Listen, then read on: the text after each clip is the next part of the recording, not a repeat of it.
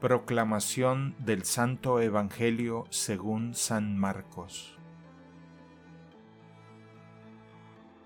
En aquel tiempo salió Jesús de la región de Tiro y vino de nuevo por Sidón al mar de Galilea, atravesando la región de Decápolis. Le llevaron entonces a un hombre sordo y tartamudo y le suplicaban que le impusiera las manos. Él lo apartó a un lado de la gente, le metió los dedos en los oídos y le tocó la lengua con saliva.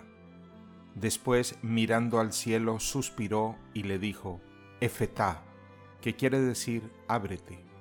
Al momento se le abrieron los oídos, se le soltó la traba de la lengua y empezó a hablar sin dificultad.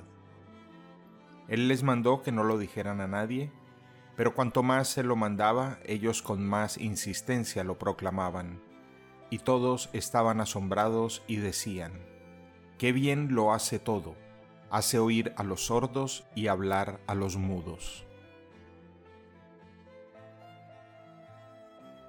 Palabra del Señor.